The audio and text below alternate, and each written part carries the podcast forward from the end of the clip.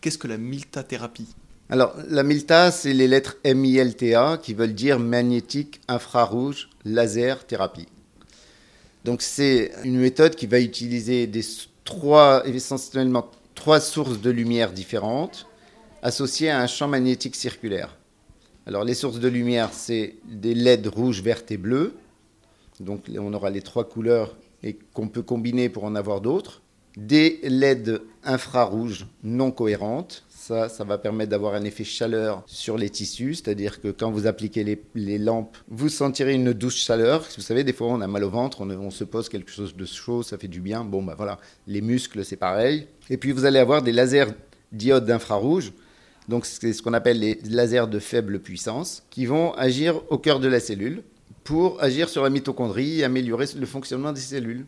Voilà. Et puis euh, le champ magnétique, il est, euh, son intérêt, c'est de qui crée euh, ce qu'on appelle un effet tunnel.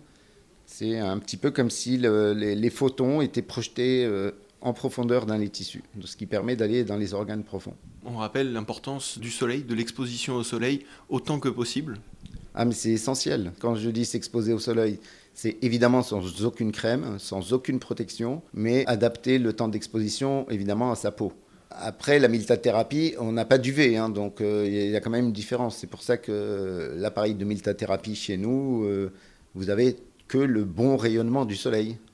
Les couleurs, le rouge, le vert, le bleu, et la lumière infrarouge euh, proche, celle qu'on émet nous-mêmes, qui, elle, va agir sur, par excitation des molécules d'eau. C'est-à-dire que là, c'est plus l'énergie du photon qui va agir, mais plutôt la résonance, un peu comme dans votre micro-ondes qui permet de chauffer de l'eau.